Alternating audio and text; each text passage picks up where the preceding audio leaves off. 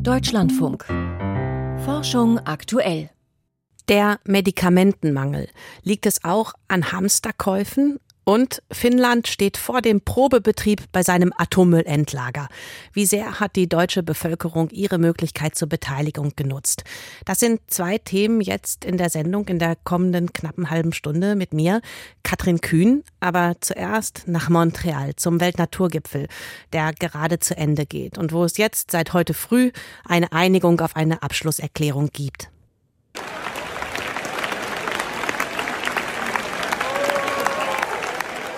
So klang das heute Morgen um kurz vor halb vier unserer Zeit. Ein Hauptergebnis in Montreal ja, mindestens 30 Prozent der Welt sollen geschützt werden. 30 Prozent der Flächen an Land wie an See bis zum Jahr 2030.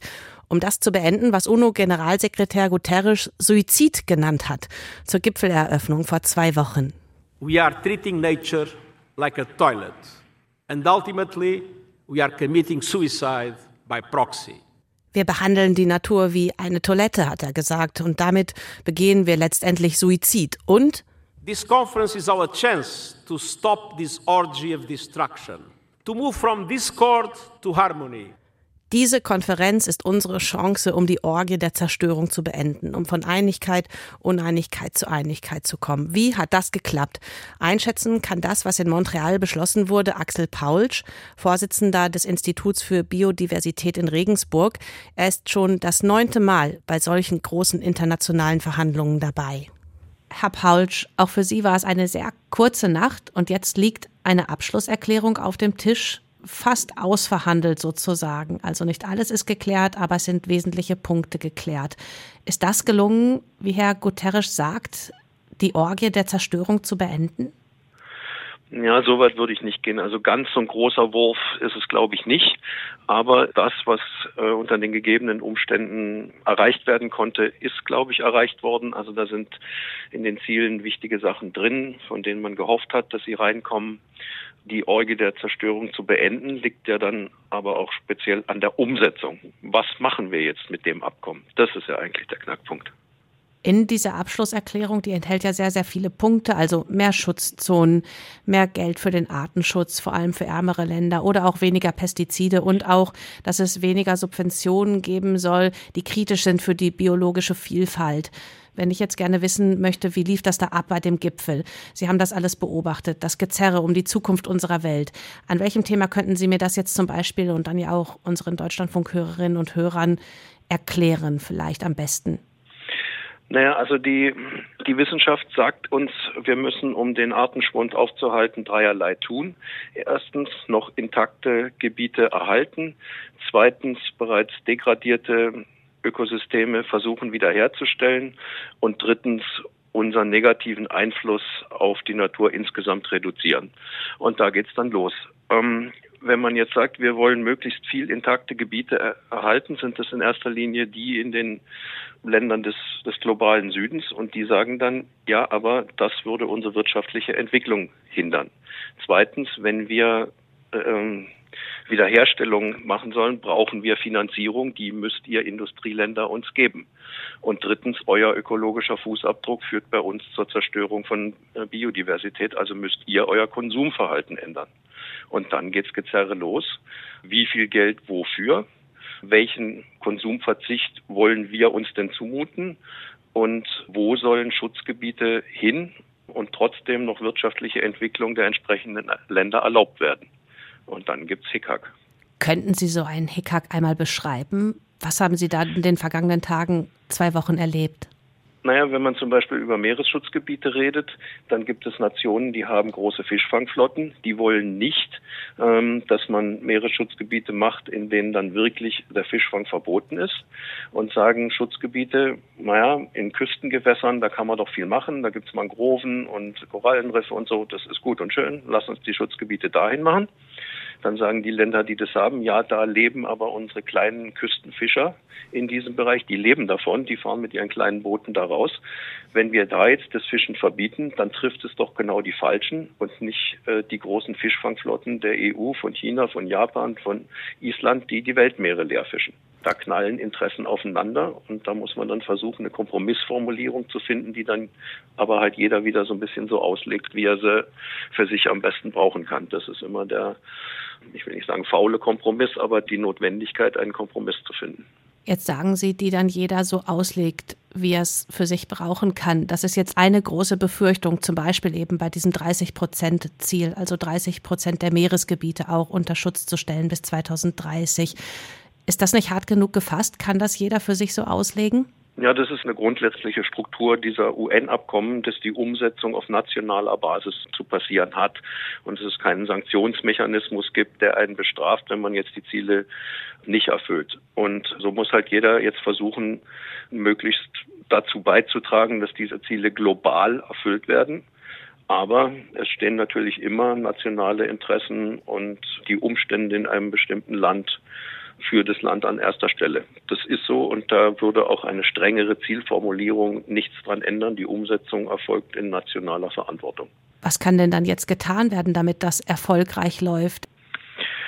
Ja, also man muss natürlich, und da geht es ja auch bei den Subventionen darum, man muss Anreize schaffen, dass biodiversitätsfreundliches Verhalten eher gefördert wird als biodiversitätsfeindliches. Und da haben wir in der EU mit unseren Agrarsubventionen, mit unseren Fischereisubventionen große Hausaufgaben zu machen das muss in EU-Gesetzgebung, in nationale Gesetzgebung überführt werden. Auf der anderen Seite, wenn wir sagen, wir brauchen 30 Prozent Schutzgebiete weltweit, dann gibt es natürlich Länder, die noch sehr gut intakte Flächen haben. Die müssen dann bei sich zu Hause vielleicht mit finanzieller Unterstützung von uns diese Schutzgebiete einrichten und dann auch so managen, dass sie wirklich Schutzgebiete sind und nicht nur auf dem Papier als Paper Parks existieren, sondern wirklich zum Schutz der Biodiversität beitragen wenn wir einfach so weitermachen wie bisher, dann wird das nichts werden. Also wir müssen weltweit unser Verhalten ändern, wenn wir den Artenschwund stoppen wollen.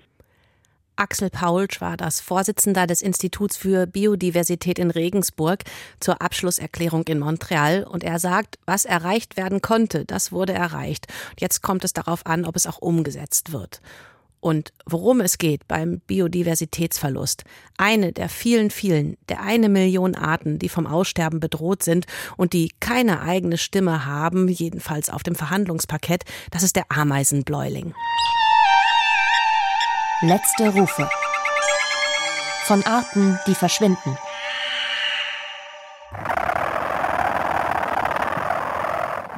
Der erste Gedanke bei diesem Geräusch war natürlich der, dass es manchmal vielleicht auch ganz gut ist, dass man gar nicht alles so ganz laut hört, weil das Geräusch sehr, sehr krächzend, irgendwie sehr eigenwillig und auch nicht unbedingt was äh, vergleichbar wäre mit einer Opernarie, sage ich mal, sondern einfach irgendwie völlig anders ist. Ja, was hier so wie ein seltsames äh, Kratzen klingt, ist letztlich die Lautäußerung einer Schmetterlingsraupe, was man gar nicht eigentlich erwarten würde, dass Schmetterlingsraupen überhaupt Geräusche von sich geben.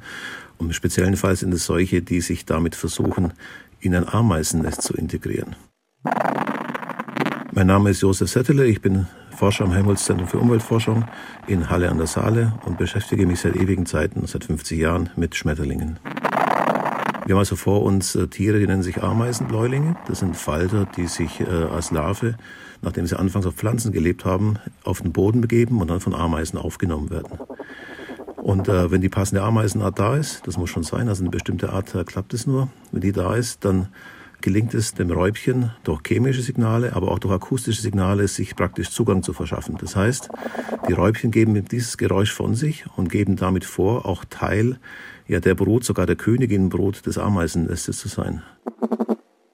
Das heißt, die Ameisen erkennen diesen dann später als Feind sich erweisenden Falter eben nicht als Feind, sondern als Teil des Nestes.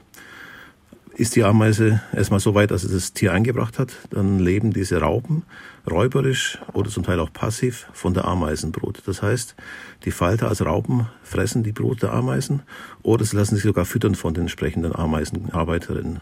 Je nach Art ist es etwas verschieden und wir haben bei uns in Deutschland fünf verschiedene Arten von diesen Ameisenbläulingen. Die Art ist natürlich immer erstmal lokal vom Aussterben bedroht und wir haben da eben sehr starke lokale Anpassungen, sodass zwar nicht ganz die Art immer verloren geht, aber dann viele einzelne vorkommen mit ihren Spezialitäten. Und dagegen steuern können wir im Wesentlichen durch entsprechende extensive Landnutzung, das heißt durch Beweidung, nicht zu intensiv, oder durch Maat zum richtigen Zeitpunkt. Passiert es nicht, wächst der Bestand zu und die Pflanze, auf denen die Eier zunächst abgelegt werden, geht damit auch verloren. Letzte Rufe. Unsere Serie zum Weltnaturgipfel in Montreal. Heute der Ameisenbläuling. Und alle Folgen hören, das geht zum Beispiel in unserer Deutschlandfunk Audiothek, da unter Forschung aktuell. Krebsmedikamente, Antibiotika, Mittel gegen Diabetes oder Bluthochdruck. Mehr als 300 Medikamente sind in Deutschland ja aktuell knapp, manche davon schon länger. Aktuell auch oft Mangelware bei den hohen Zahlen kranker Kinder Fiebersaft, also etwas, das auch einfach so ohne Rezept in der Apotheke gekauft werden kann. Das Bundesinstitut für Arzneimittel sagt, das liegt auch an Verteilproblemen. Und damit sind wir auch beim Thema Horten, Hamsterkäufe, dass Menschen mehr bestellen, kaufen als akut gebraucht wird. Meine Kollegin Christina Satori, Medizinjournalistin, hat da mal hingeschaut. Das ist jetzt ja nicht der einzige Grund, warum so ein alltägliches Medikament wie Fiebersaft in Deutschland ausverkauft ist, aber es ist einer, oder? Ja, genau. Da kommen mehrere Dinge zusammen. Also es gibt nur noch wenige Hersteller in Deutschland. Die hatten nicht mit so einer Nachfrage gerechnet und kommen jetzt mit der Produktion gar nicht mehr hinterher. Zum Teil fehlt ihnen Personal. Dann kommt der Großteil aus dem Ausland, China, Indien.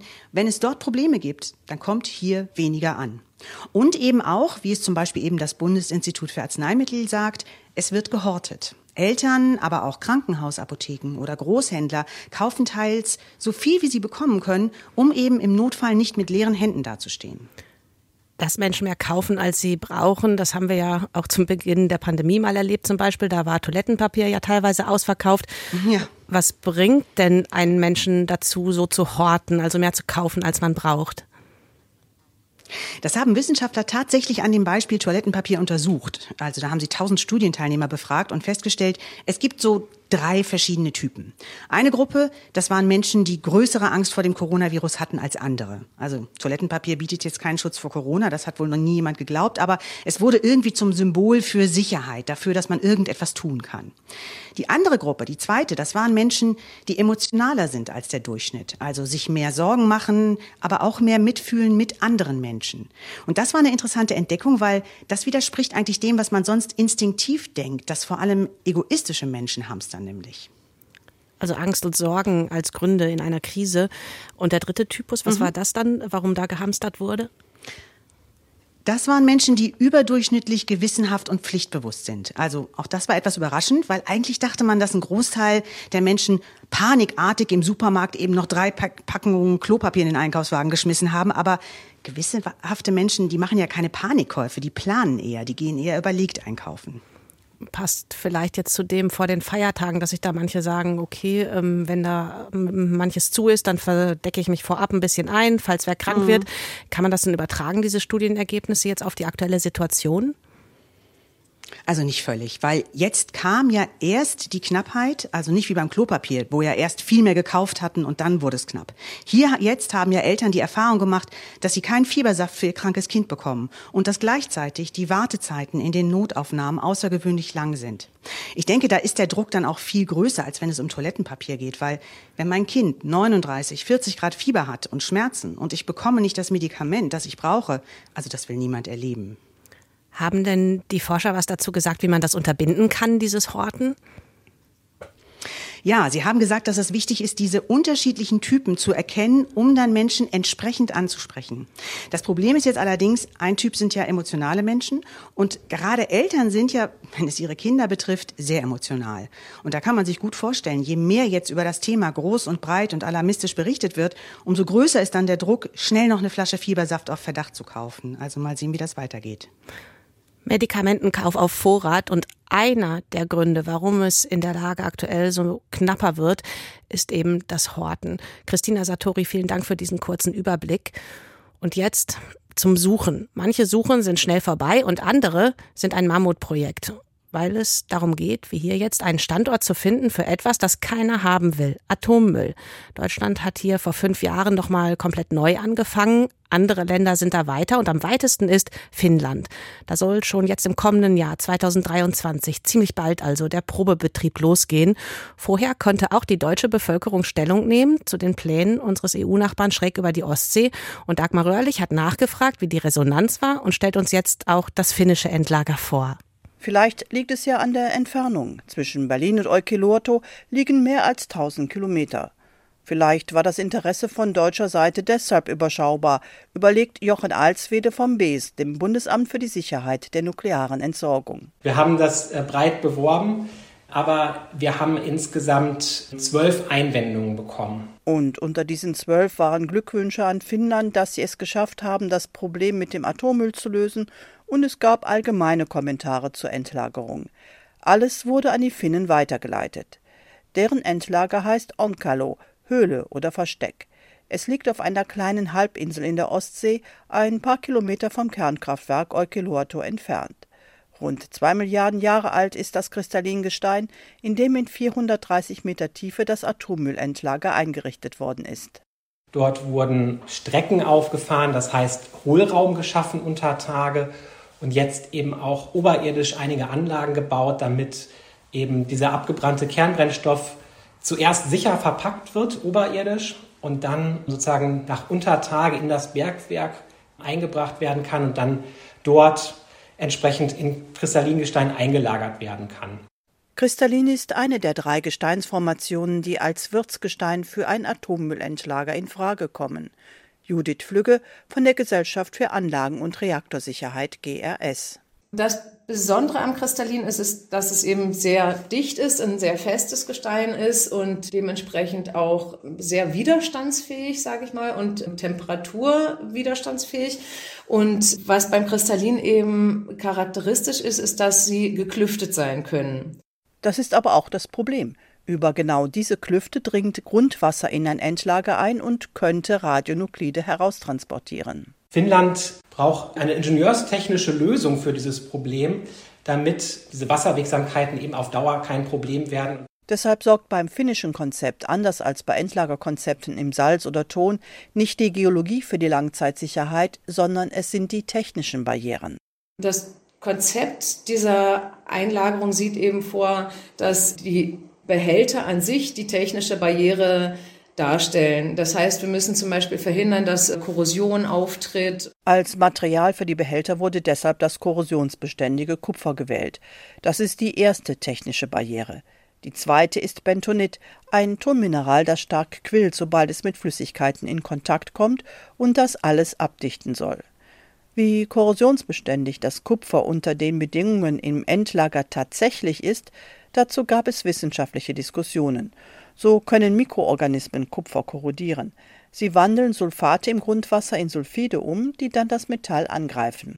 Mikroben können durchaus Schaden anrichten, aber das ist wirklich Untersuchungsgegenstand im Augenblick.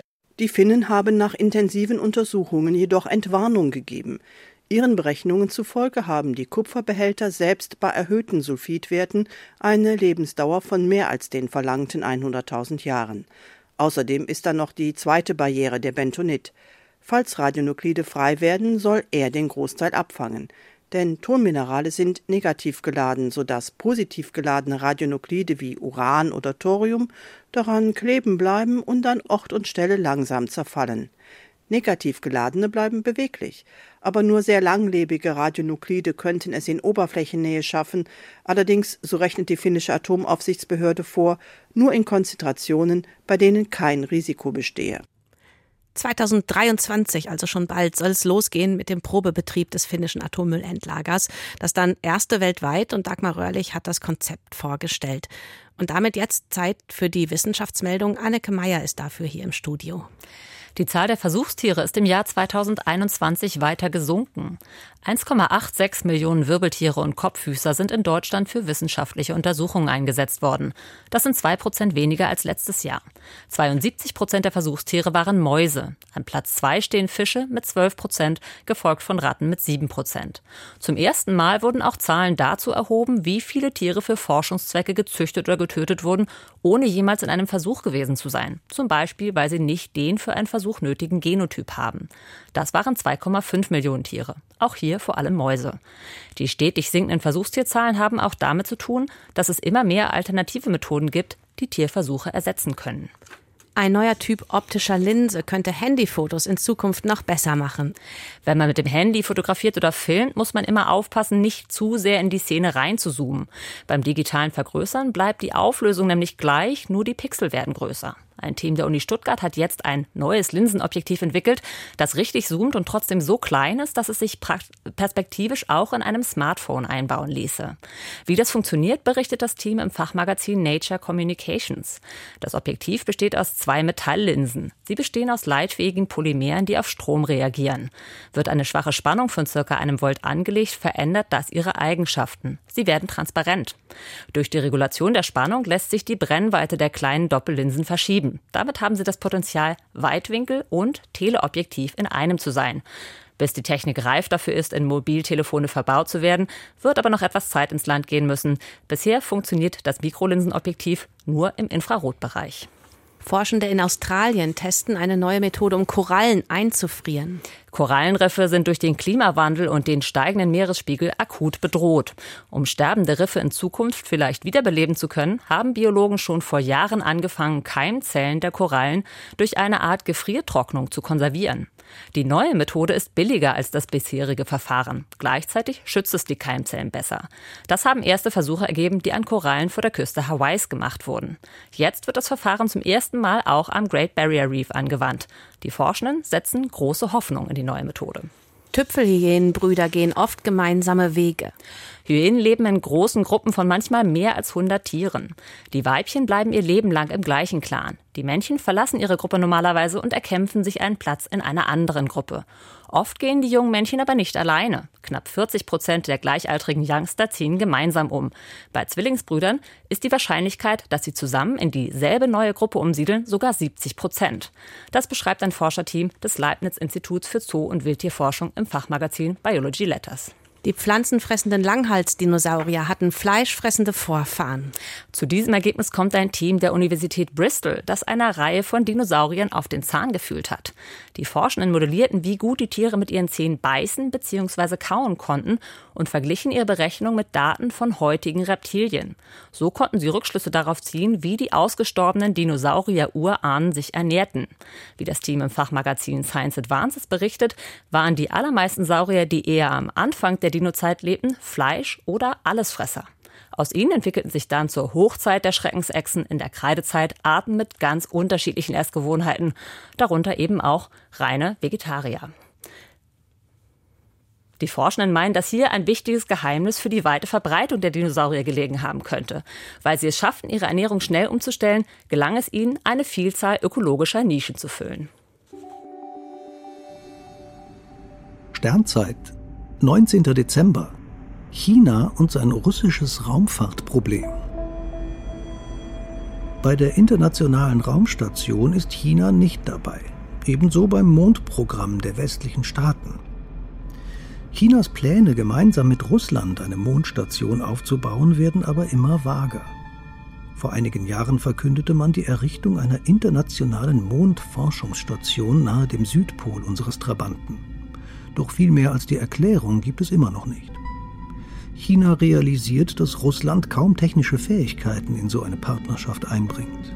Die letzte erfolgreiche russische Planeten- oder Mondmission liegt Jahrzehnte zurück. Russland hat sehr zuverlässige Raketen und Raumschiffe, kommt aber kaum über die Erdumlaufbahn hinaus. Die internationale Isolation Russlands infolge des Krieges gegen die Ukraine macht die Lage für China noch schwieriger. Eine zu enge Partnerschaft würde womöglich Länder in Europa abschrecken. China betont inzwischen sehr auffällig, dass es bei seinen künftigen Mond- und Planetenmissionen offen für internationale Zusammenarbeit sei. Russland wird dabei allenfalls am Rande erwähnt. Auch künftig werden die USA sicher eine direkte Beteiligung am Artemis-Mondprogramm unterbinden. Aber bei einzelnen Missionen ist China durchaus begehrter Partner. Bei der Raumsonde Chang'e 6, die in zwei Jahren auf dem Mond landen und Material zur Erde bringen soll, sind Instrumente aus Schweden, Frankreich und Italien an Bord. Ob Mond, Mars, Jupiter oder gar Uranus, bei seinen Missionen wirbt China oft um das himmlische Zusammenwirken mit anderen Ländern. Das war es für heute von Forschung aktuell. Ich bin Katrin Kühn und gleich in Wirtschaft und Gesellschaft mit Benjamin Hammer ein Thema, das Ringen der EU um eine Preisobergrenze für Gas.